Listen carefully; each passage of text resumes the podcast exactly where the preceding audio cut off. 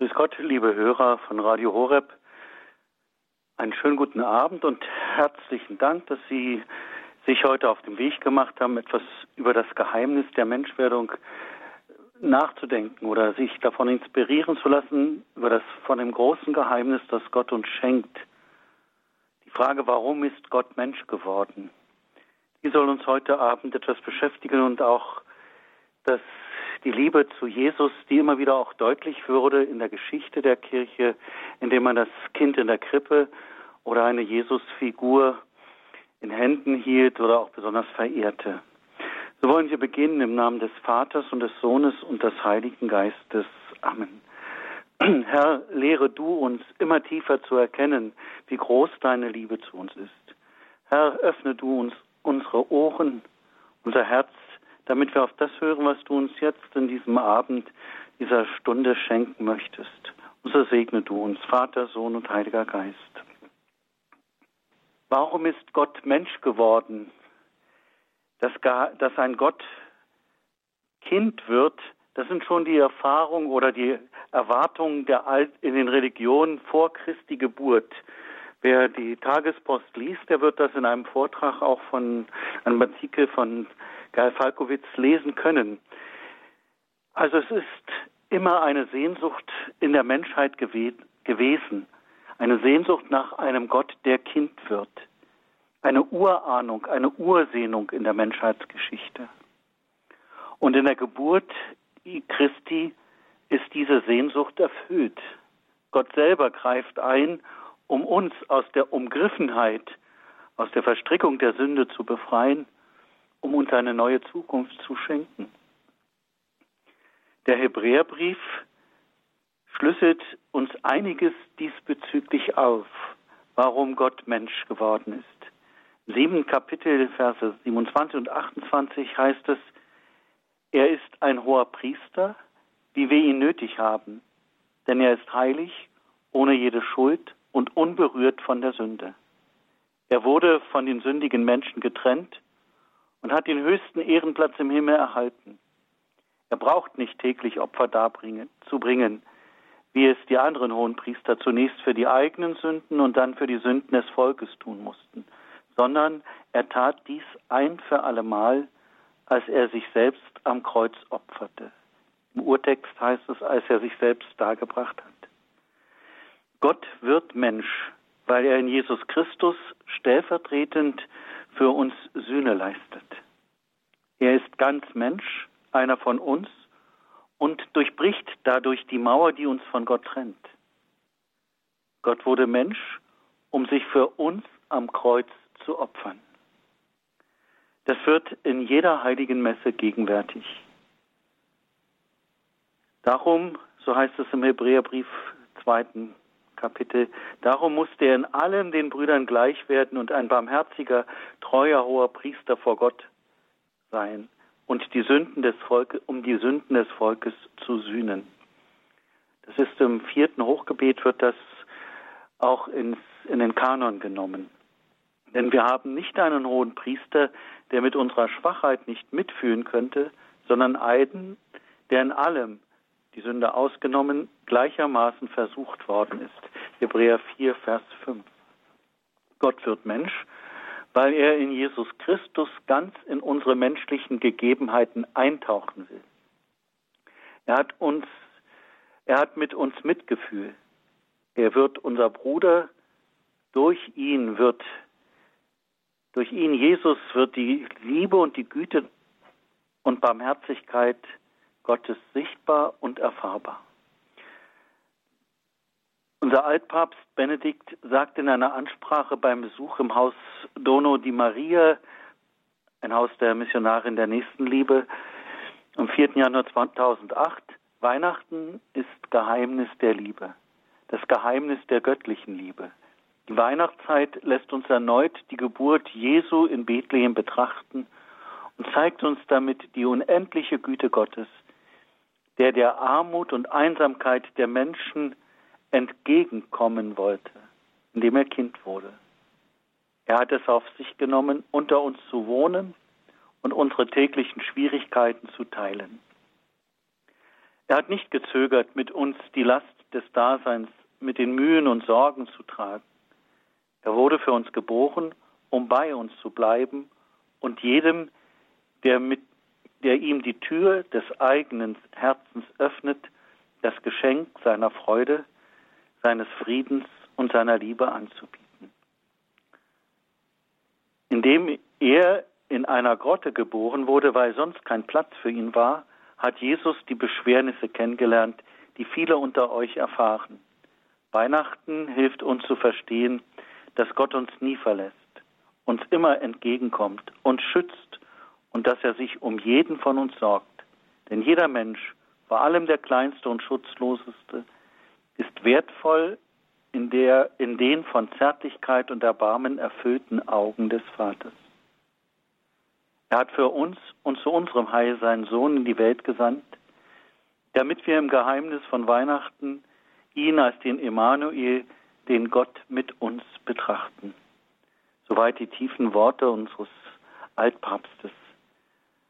Ein weiterer Hinweis, warum Gott in Jesus Christus Mensch geworden ist, steht ebenfalls im Hebräerbrief. Sie merken, dass ich diesmal den Hebräerbrief besonders befragt habe oder von diesem Blickwinkel ausgegangen bin, nicht von Johannes Evangelium oder in anderen Stellen. Hebräer 10, 5 bis 7 heißt es, darum spricht Christus bei seinem Eintritt in die Welt, Opfer und Gaben hast du nicht gewollt, einen Leib hast du mir bereitet, an Brandopfern und Sündopfern hast du keinen gefallen. Siehe, ich komme, um deinen Willen zu tun diesem Willen sind wir durch das Opfer des Leibes Jesu Christi ein für allemal geheiligt. Das ist im Vers, Vers 10. Gott wird in Jesus Christus Mensch, um deutlich zu machen, was wichtig und was unwichtig ist. Nicht äußerliche Opfer, sondern der Wille Gottes. Aber was ist der Wille Gottes? An Jesu Leben und Handeln im Evangelium wird das sichtbar. Wir erkennen Gottes Willen im Lesen und im Hören auf das Wort Gottes, in der stillen Betrachtung, im Gebet und im Vertrauen. Oft auch im Ringen um unseren Weg, uns vieles vielleicht manchmal dunkel scheint, wo wir nicht sehen, wie es weitergehen soll. Aber in diesem Ringen vor Gott kommen uns manchmal Gedanken, die wir vorher nicht hatten.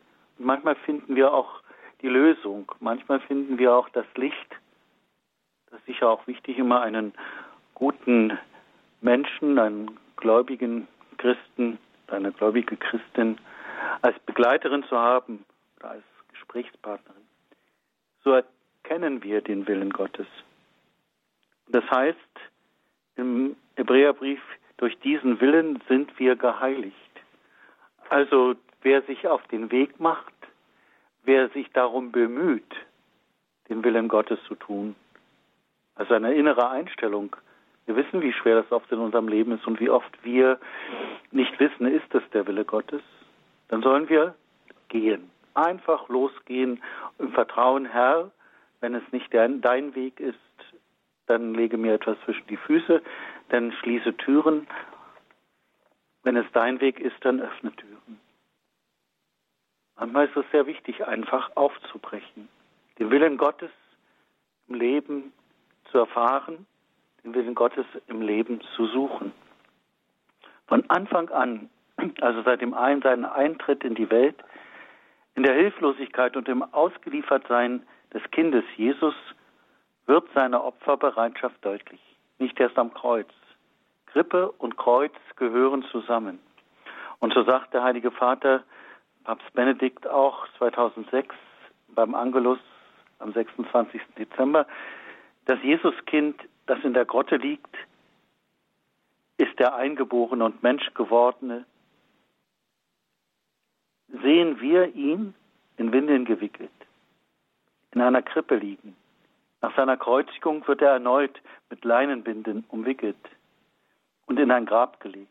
Es ist kein Zufall, dass die weihnachtliche Ikonographie den göttlichen Neugeborenen zuweilen in einen kleinen Sarkophag gebettet darstellte, um anzuzeigen, dass der Erlöser geboren wird, um zu sterben. Er wird geboren, um sein Leben als Lösegeld für alle Menschen hinzugeben. Das wird besonders in den Ikonen der christlichen Ostkirchen deutlich und oft dargestellt. In dem Philipperbrief erschließt sich noch ein anderer Aspekt, warum Gott Mensch wird. Sondern entäußerte sich selbst, nahm Sklavendasein an und wurde den Menschen gleich, im Äußeren erfunden als Mensch. Gibt es eine größere Entäußerung als die Kleinheit und Ohnmacht eines Kindes? Ein Gott, der Kind wird? Er wollte Kind werden, wir haben es gehört, im Äußeren erfunden als Mensch. Kann sich Gott tiefer erniedrigen? Warum wird Gott Mensch? Weil er unsere Liebe wecken will. Deshalb wird er in Jesus Mensch. Als Kind kann er leichter unser Vertrauen und unsere Liebe gewinnen. Vor einem Kind braucht man, braucht niemand Angst zu haben.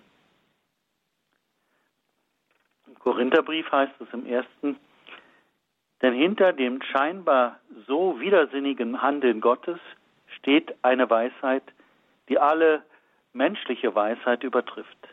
Gottes vermeintliche Ohnmacht stellt alle menschlichen Stärken in den Schatten. Seht euch doch einmal um, sagt Paulus dann auch. Wer ist es denn, der zur Gemeinde gehört? Aber gerade in dieser Kleinheit, in dieser Ohnmacht wird Gottes Kraft lebendig. Das erfahren wir auch immer wieder im eigenen Leben. Wenn wir spüren, dass wir vielleicht zurück, zurückgesetzt werden oder dass wir gemobbt werden, weil wir Christen sind, weil wir zum Glauben stehen. In dieser Schwachheit spüren wir, wenn wir uns mit dem Herrn immer wieder verbinden, einen Frieden, eine Stärke, die uns den Mut gibt, weiterzugehen. Gott wird Mensch, um die geistlichen Gesetzmäßigkeiten, die es gibt im geistlichen Leben, deutlich zu machen. Ein tiefer Sinn und auch pädagogische Anliegen Gottes ist es, dass wir das Kindsein im geistlichen Sinn erlernen. Denken wir an Theresia vom Kinde Jesus, die uns den kleinen Weg hinterlassen hat. Sie hat diesen Aspekt wieder neu zum Klingen gebracht. Noch ein Auszug aus einer Predigt von Papst Benedikt der Nacht des 24. Dezember 2006. Gottes Zeichen ist das Einfache. Gottes Zeichen ist das Kind. Gottes Zeichen ist es, dass er sich für uns klein macht. Das ist die Weise, wie er herrscht. Er kommt nicht mit äußerer Macht und Größe. Er kommt als Kind unbewehrt und unserer Hilfe, unserer Hilfe bedürftig. Er will uns mit Macht nicht mit Macht überwältigen. Er nimmt uns unsere Furcht vor seiner Größe. Er bittet um unsere Liebe. Darum wird er Kind. Nichts anderes will er von uns als unsere Liebe, durch die wir von selber lernen, in seine Gesinnungen, in sein Denken und Wollen einzutreten, mit ihm mitzulieben und mit ihm auch die Demut des Verzichts zu erlernen, die zum Wesen der Liebe gehört. Gott hat sich klein gemacht, damit wir ihn verstehen, ihn annehmen, ihn lieben können. Das ist in einer wunderbaren Tiefe geschrieben und das, der Kern der Menschwerdung. Wir spüren, dass der Heilige Vater nicht nur ein großer Theologe, sondern auch ein großer Beter ist. Jesus macht sogar das Kindsein vor Gott zur Bedingung für die Aufnahme ins Himmelreich. Wenn wir an Matthäus 18 denken, in jener Zeit kamen die Jünger zu Jesus und fragten, wer ist eigentlich der Größte im Himmelreich? Jesus rief ein Kind, stellte es in ihre Mitte und sagte, ich versichere euch, wenn ihr nicht umkehrt und wie die Kinder werdet, könnt ihr nicht in das Himmelreich kommen. Darum wer sich selbst erniedrigt und wie dieses Kind wird, der ist der Größte im Himmelreich. Und wer, ein, wer solch ein Kind um meinetwillen aufnimmt, der nimmt mich auf. Warum wird Gott Mensch und Kind? Er wollte Kind werden, um uns diesen kleinen Weg der Liebe zu lehren. Und schließlich will er uns die Liebe und Verantwortung gegenüber Kindern und Heranwachsenden ans Herz legen. Gerade in unserer Zeit ist das aktuell in einer sexualisierten Umwelt mit früher Sexualaufklärung und den vielfältigen Einflüssen, denen Kinder und Jugendliche ausgesetzt sind.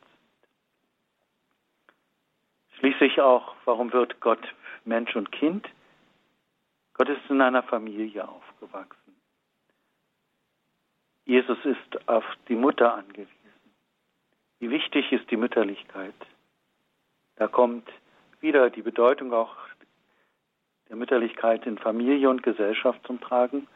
Wie wichtig ist die Mütterlichkeit aber auch Mariens, die er uns zur Mutter gegeben hat.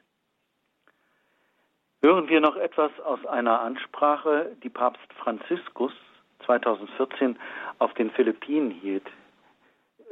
Philippinen haben ein großes Heiligtum des Jesuskindes und er ist auch der Patron der Philippinen. Er sagt, der Papst, das Jesuskind erinnert uns auch daran, dass diese Identität geschützt werden muss. Christus als Kind ist der Schutzherr dieses großen Landes. Aber er, als er in die Welt kam, war sein eigenes Leben durch einen korrupten König bedroht. Jesus selbst bedurfte des Schutzes. Er hatte einen irdischen Beschützer, den heiligen Josef. Er hatte eine irdische Familie, die heilige Familie von Nazareth. Auf diese Weise erinnert er uns daran, wie wichtig es ist, unsere Familien zu schützen, wie auch jene umfassenderen Familien, nämlich die Kirche, die Familie Gottes und die Welt, unsere Menschheitsfamilie. Im Evangelium empfängt Jesus die Kinder, er umarmt und segnet sie. Auch wir müssen unsere Jugendlichen schützen, führen und ermutigen indem wir ihnen helfen, eine Gesellschaft aufzubauen, die ihre, ihres großen spirituellen und kulturellen Erbes würdig ist. Besonders müssen wir jedes Kind als ein Geschenk betrachten, das angenommen, gehegt und beschützt werden muss. Und wir müssen uns um unsere jungen Menschen kümmern und nicht zulassen, dass sie ihrer Hoffnung beraubt und dazu verurteilt werden, auf der Straße zu leben. Ein zartes, schutzbedürftiges Kind war es, das Gottes Güte, Barmherzigkeit, Gerechtigkeit in die Welt brachte. Gottes Sohn widersetzte sich der Unehrlichkeit und der Korruption, welche die Erbschaft der Sünde sind, und besiegte sie durch die Kraft des Kreuzes. In all diesen Zitaten auch der Päpste in all diesen Texten der Schrift wird deutlich, warum Gott Mensch geworden ist. Was hinter Weihnachten alles steckt. Welch eine Tiefe und eine Größe, ein Staunen über Gott, über Gottes Wege mit uns Menschen. Wir haben überlegt, warum Gott Mensch wurde, ein hilfloses Kind in der Krippe, und konnten feststellen, dass hinter Gottes Handeln eine tiefe Weisheit steht und die feste Zusage an uns Menschen, Neues zu schaffen, ja Zukunft zu schenken. Aus seinem Handeln sollen wir Menschen lernen. Unser Leben muss sich dem Leben Jesu anpassen. Und Gott macht uns deutlich, wie kostbar das Leben ist und welche Verantwortung wir füreinander tragen. Gott geht ein großes Wagnis ein. Er wirft alles in die Waagschale um uns zu zeigen, wie er uns liebt. Die Gnade Gottes ist in unseren Herzen ausgegossen, aber wir müssen sie ergreifen.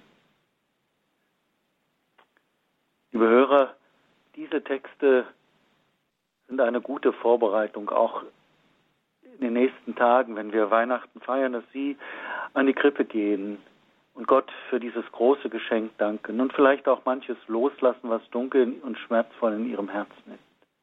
Gott wird Kind, um uns alles zu schenken, sich selbst, seine Liebe, sein Licht.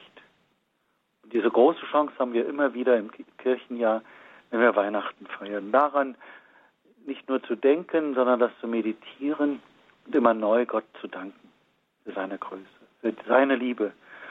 Und von dieser Liebe Gottes, von der Menschwerdung Gottes, waren immer wieder Menschen fasziniert. In der ganzen Geschichte der Kirche finden wir das. Von Hieronymus im ersten, zweiten Jahrhundert angefangen, in der Tradition der Kirche. Ich muss heute etwas mich da kurz fassen, sonst kann man das wirklich sehr gut aufzeichnen, wie es in der Kirchengeschichte immer wieder Menschen gab, die so fasziniert waren. Und einiges möchte ich Ihnen heute auch mitgeben. Vielleicht können Sie das ja auch betrachten in Ihren, in einigen, in den stillen Stunden, die wir uns auf Weihnachten auch immer gönnen sollten, einfach in die Kirche zu gehen, bei der Krippe zu sein, bei ihm zu sein. Mit der Verehrung des Jesuskindes, es gab so eine man kann eine Chronologie sagen. Es gab so mehrere Perioden in der Kirchengeschichte. Zuerst einmal sicher am Anfang, also bei den Konzilien in Konstantinopel, Nicea, Ephesus, Chalcedon ging es darum, es mal ganz klar zu haben, wahrer Gott, wahrer Mensch und die Würde der Gottesmutter, der Gottesgebärerin. Dann gab es im Mittelalter eine Entwicklung Jesuskind losgelöst von der Gottesmutter. Sonst haben wir immer auch in den alten Katakom in den Katakomben Darstellungen Jesus und Maria und Jesus Maria mit dem Jesuskind. Und erst viel später oder dann erst in der, im 16., 17. Jahrhundert brach etwas ganz Neues auf.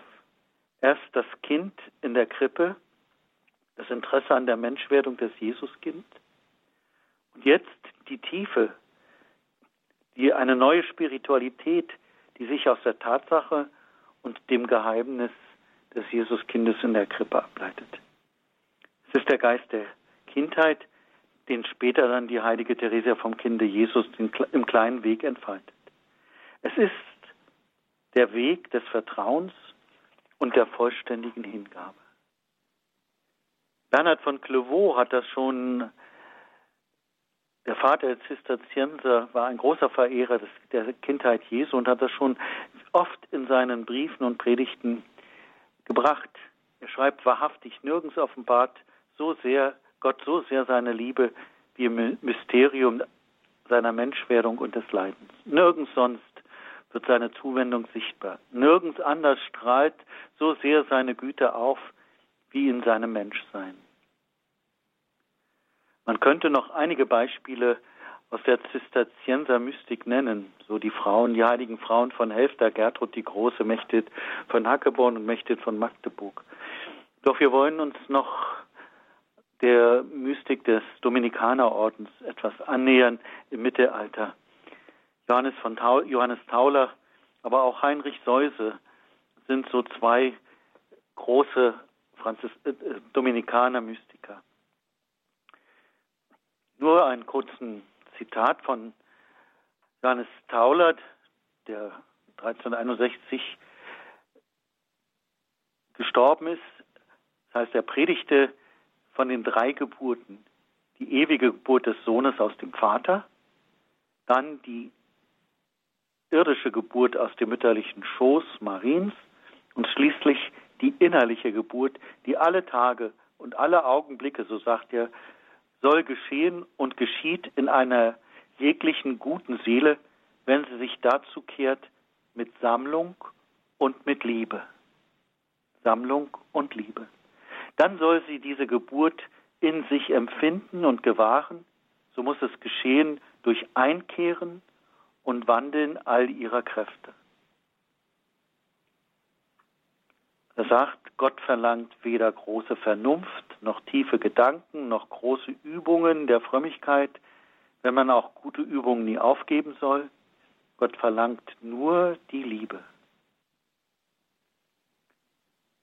Wir spüren, wie dieser Gedanke der Geburt in uns durch die tiefe Sammlung, durch das Staunen, wie dieser Gedanke Johannes Tauler prägt, aber auch den großen Mystiker Heinrich Seuse, der am Bodensee 1295 geboren ist, da aber die Seele durch das beschwerlich, durch des beschwerlichen Leibes Schwäche dem lauteren Gut in unbildlicher Weise nicht unvermischt anzuhängen vermag, muss sie etwas Bildhaftes haben, was sie wieder dorthin zurückführt. Und das Beste dazu ist, nach meinem Verständnis, die liebliche Gestalt Jesu Christi.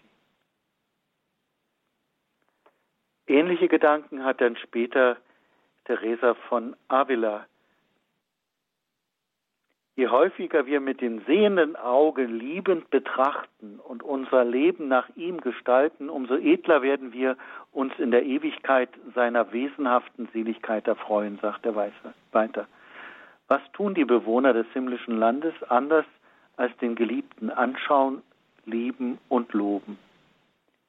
Ja, liebevoller, je liebevoller wir also das Göttliche lieb, er meint das Jesuskind, in unserem Herzen drücken.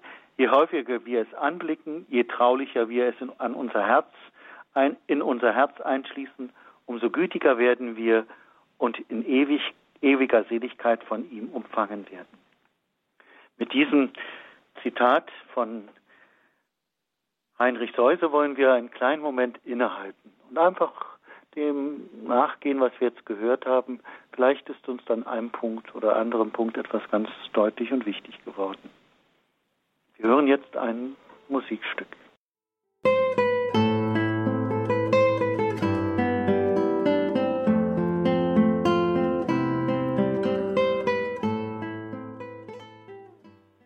Nicht nur bei den Zisterziensern und Dominikanern war in der Mystik das Jesuskind etwas sehr Wertvolles und Kostbares ist, in die Hand zu nehmen, auf ihn zu schauen, sondern auch bei Franziskus. Wir denken an die wunderbare Krippenfeier 1233 in Greccio. Da sei nur kurz darauf hingewiesen, vor allem aber seine Demut in der Menschwerdung und seine Liebe zu, im Sterben haben sich tief in Franziskus Erinnerung eingeprägt.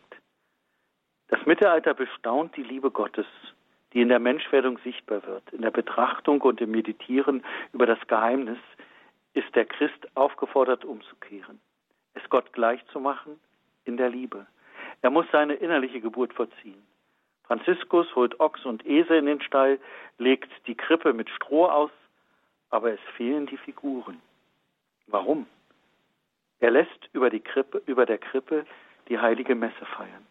Die Eucharistie ist der Ort, wo die Menschwerdung täglich vollzogen wird, wo es uns Menschen möglich ist, dem Antlitz Gottes zu begegnen, so wie bei der Menschwerdung Gottes. Täglich kommt er zu uns in der Demut des gewandelten Brotes. Der Gott Emmanuel, der Gott mit uns, kommt zu uns.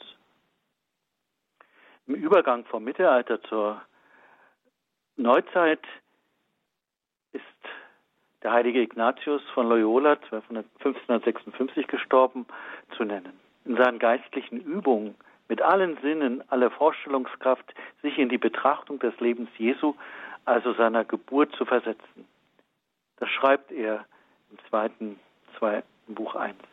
Die Jesuiten verbreiteten in ihren Kirchen besonders die Krippendarstellung, sicher auch als einen katechetischen Aspekt der Gegenreformation. Ganz besonders nimmt die Verehrung des Jesuskindes in Karmelgestalt an. Welche Bedeutung hat die Verehrung? vielleicht hilft es uns, die Bedeutung äh, der Verehrung des Jesuskindes auch in unserem Leben einen Platz einzuräumen könnte sagen, ja, so eine Jesuskind-Figur, wie wir sie vielleicht kennen aus der Barockzeit, das nicht ein ist das nicht überholt, ein Relikt aus vergangener Zeit, die vielen Kleidchen, die das Jesuskind anhat. Es ist ein Zeichen des reformierten Karmel, dass in den einzelnen Klöstern das Jesuskind verehrt wird.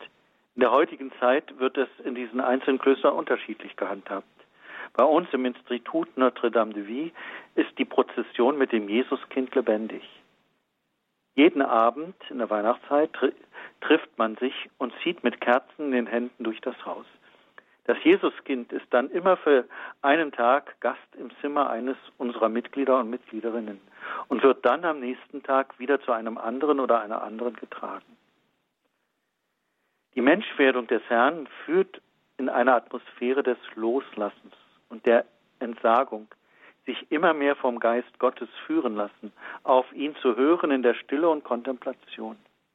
Das ist das Charakteristische in der Spiritualität des Theresianischen Karmel. Klein werden wie jenes Kind in Bethlehem und im Geist des Kindseins den hohen Gipfel des Karmelberges, um mit Johannes vom Kreuz auf zum Berg Karmel zu sprechen, zu ersteigen. Den Geist des Kindseins, um zum Ziel zu kommen. Teresa von Avila, geboren 1515, hieß ja Teresa von Jesus und hat die Verehrung begründet und geprägt. Auf all ihren Reisen trug sie die Figur des Jesuskindes bei sich und immer wieder, wenn sie Klöster gründete oder besuchte, brachte sie als Jesuskind als Geschenk mit oder auch den Gastgebern, wo sie zu Gast war.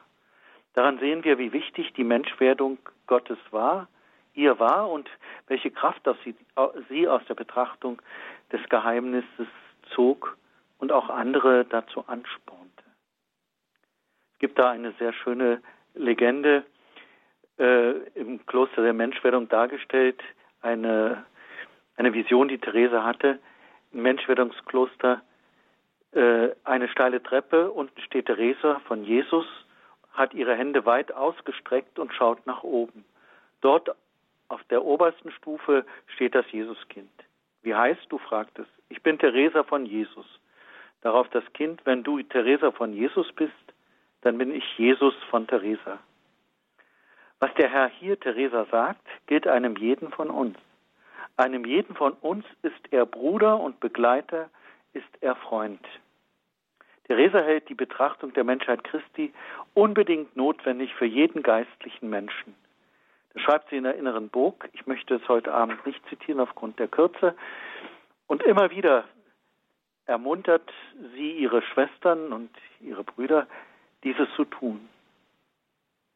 Sie schreibt, das ist doch nur ein kurzes Zitat nur aus der Wieder, aus der, also ihrer Lebensbeschreibung. Um Gott zu gefallen und große Gnaden von ihm zu erlangen, ist es seinem Willen gemäß notwendig, seinem Willen gemäß notwendig, dass sie durch die Hände dieser heiligen Menschheit gehen. Durch Thereses Vorbild angespornt haben ihre Schwestern und Brüder diese Liebe zum Jesuskind weitergetragen und verbreitet. Eines der bekanntesten ist das, Therese, das Prager Jesuskind. Ich möchte jetzt nicht weiter auf die große Geschichte eingehen oder nicht ausführlich. Es ist Geschichte, heute mit Sicherheit kann man wohl sagen, dass diese Statue ein Geschenk der heiligen Teresa von Avila war. Das Gnadenbild kam aus Spanien nach Prag. Die spanische Adlige Maria Maximiliana Mariquez de Lara brachte bei ihrer Hochzeit mit dem böhmischen Adligen Ladislaus von Pernstein das kostbare Familienstück in ihre neue böhmische Heimat. Diese Figur, 60 Zentimeter groß, etwa ein dreijähriges Kind darstellend, ist eines der größten Wallfahrts- oder diese Figur, das Jesuskind, einer der größten, äh, am meisten verehrtesten Jesuskinder. Es gibt in Italien Abbilder, es gibt in Indien, auf den Philippinen haben wir schon gehört, in Mexiko, überall gibt es Heiligtümer vom Kinde, vom Prager Jesuskind.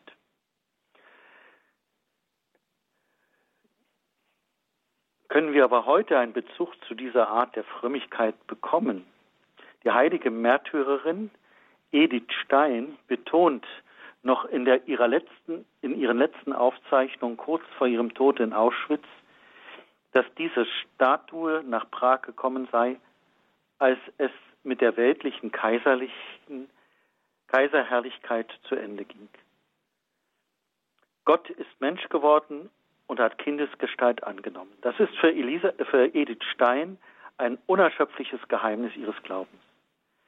Und sie schreibt ein halbes Jahr vor ihrem Abtransport vor ihrer, nach Auschwitz, vor ihrem Tod, 2. Februar 1942. Es kam mir vor, dem Bild des Prager Jesulein auf einmal der Gedanke, dass es ja den kaiserlichen Königsstaat trägt und sicherlich nicht zufällig gerade in Prag mit seiner Wirksamkeit zum Vorschein gekommen ist. Prag ist ja doch Jahrhunderte hindurch der Sitz der alten deutschen bzw. römischen Kaiser gewesen und macht einen so majestätischen Eindruck, dass sich keine andere Stadt damit, die ich kenne, messen kann. Auch Paris und Wien nicht. Das Jesulein kam gerade, als es mit der politischen Kaiserherrlichkeit zu Ende ging. Weiter schreibt sie, ist es nicht der heimliche Kaiser, der einmal alle Not ein Ende machen soll? Es hat ja doch die Züge in der Hand, also das Kind, auch wenn die Menschen zu regieren meinen. Das schreibt sie im Angesicht schon in der Ahnung ihres Todes. Es, das Jesuskind, hat ja doch die Züge in der Hand, wenn auch die Menschen zu regieren meinen. Eines ihrer letzten Worte auf der Fahrt ins Vernichtungslager Auschwitz waren, schrieb sie auf einen kleinen Zettel, das liebe Jesuskind ist bei uns. Vielleicht bekommen wir jetzt einen Zugang zum Prager Jesuskind. Das Kind in der Krippe hat sich als eigentlicher Kaiser der Welt enthüllt, der die Zügel in der Hand hält. In dem Prager Jesuskind verehren wir den eigentlichen Herrscher der Welt. Das Symbol der Krone und des Zepters und der prunkvollen Gewänder machen doch nur eines deutlich, wer Jesus wirklich ist. Gekrönt wird in der Krone das Kind sein.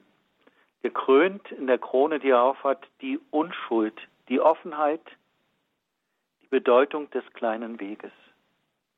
Das Zepter ist die Liebe, die eigentliche Kraft, die alles zusammenhält. Die feierlichen Gewänder, die seine Würde ausdrücken und uns an das Hochzeitsgewand erinnern, das auch wir einmal tragen sollen. Wir sind geladen vom König der Welt zum himmlischen Gastmahl. Wenn wir das Prager Jesuskind verehren, machen wir deutlich, wer der Herr ist, dem wir folgen, zu welchem Königreich wir gehören, wem wir uns unterwerfen, dem Friedensfürsten. Wenn wir das Prager Jesuskind verehren, machen wir deutlich, wie kostbar und wertvoll die Würde eines jeden Menschen ist und wer der Garant dafür ist. Gott, der ein Kind wurde, uns menschlich nahe, Retter, Heiland und Erlöser. Und die ganze tiefe Bedeutung der Verehrung des Prager Jesuskindes, um, um sie zu verstehen, muss man erst lernen, schlicht und einfach wie das göttliche Kind zu werden. Das ist aber auch zugleich die Botschaft des Karmels an die Welt. Ein Kaiser, König teilt Geschenke aus. Das göttliche Kind sorgt sich um uns. Gott ist doch Mensch geworden, um uns zu beschenken und zu erlösen. Und als Zeichen dafür beschenken wir uns doch. Schenken wir unseren Liebsten etwas, was als Zeichen, dass wie wertvoll uns ein Mensch ist. Schenken wir unserem Liebsten etwas als also können wir auch vertrauensvoll zu ihm kommen er beschenkt uns mit unseren Bitten, mit unseren Sorgen. Bei ihm sind wir geborgen. Außerdem gibt es Orte, Figuren und Bilder, durch die Gott besondere Gnaden schenken will. Um unseren bindet er sich aus Liebe. In den ganzen Gnadenorten, in den vielen Gnadenorten, seien sie marianisch, seien sie bestimmte Heiligen gewidmet, oder eben auch gerade dem Prager Jesuskind in Prag in der, auf der kleinen Seite. Also Gott will uns beschenken. Deswegen können wir mit unseren Bitten zu ihm kommen. Und Papst Benedikt war 2009 in Prag und hat das Jesuskind besucht, hat ihm auch eine Krone geschenkt, als Zeichen eben, wie wir es schon erwähnt haben, wer der wahre König ist. Aber auch als Zeichen der Würde des Menschseins. Was wir tun müssen, ist zu glauben. Erst im Vollzug des Glaubens und Vertrauens erfahren wir diese Wahrheit. So können wir zum Prager Jesuskind beten, auf seine Hilfe vertrauen. Wo ein Bild oder eine Figur von ihm steht, da ist er mit seiner heilenden und liebenden Gegenwart. Da finden wir Trost und Geborgenheit. Er versteht uns. Und das gilt von allen Gnadenbildern und Wallfahrtsorten. Aber nur der Glaube und das Vertrauen, das Gebet öffnen uns die Augen für diese Wirklichkeit. Wenn Sie auch kein Prager Jesuskind haben, das Kind in der Krippe, in der Kirche, in jeder Kirche oder bei Ihnen zu Hause, nur gehen Sie zu ihm. Er ist da. Wir wollen schließen mit einem Gebet äh, zum Prager Jesulein von Papst Benedikt, das er dort aus Anlass seines Besuches am 26. September 2009 gebetet hat.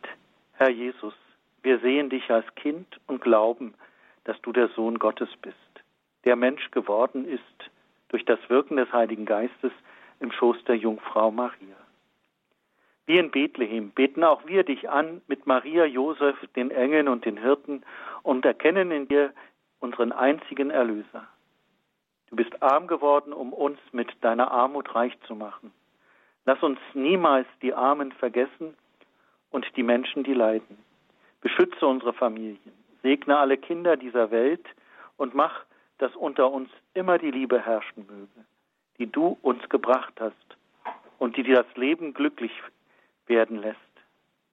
Gib, dass alle, o Jesus, die Wahrheit deiner Geburt erkennen, damit alle wissen mögen, dass du gekommen bist, um der ganzen Menschheitsfamilie das Licht, die Freude und den Frieden zu bringen. Du bist Gott und du lebst und herrschst mit Gott, dem Vater, in der Einheit des Heiligen Geistes, jetzt und in Ewigkeit. Amen. Amen. So wünsche ich Ihnen, liebe Zuhörer, eine gnadenreiche, eine gesegnete Weihnacht. Bitten wir Gott, den Herrn, noch um seinen Segen. Unsere Hilfe ist im Namen des Herrn, der Himmel und Erde erschaffen hat. So segne Sie alle, die Sie jetzt Radio Horeb hören, Ihre Familien, Ihre Freunde, Angehörige, alle, um die Sie sich sorgen. Der allmächtige und der gütige Gott, der Vater, der Sohn und der Heilige Geist. Amen. Gelobt sei Jesus Christus. In Ewigkeit. Amen. Herzlichen Dank, Pfarrer Klaus Schönebeck, für diesen Vortrag zum Thema das Geheimnis der Menschwerdung und die Jesus-Kind-Verehrung in der Tradition der Kirche. Jetzt fällt es wirklich leichter zu verstehen, warum uns Gott als Kind geschenkt worden ist. Wir können leichter Vertrauen fassen und den Weg der vollen Hingabe gehen. Im Geist des Kindseins können wir selbst den Berg Karmel besteigen und Jesus Christus begleitet uns auf unserem Weg treu als unser Bruder und Freund.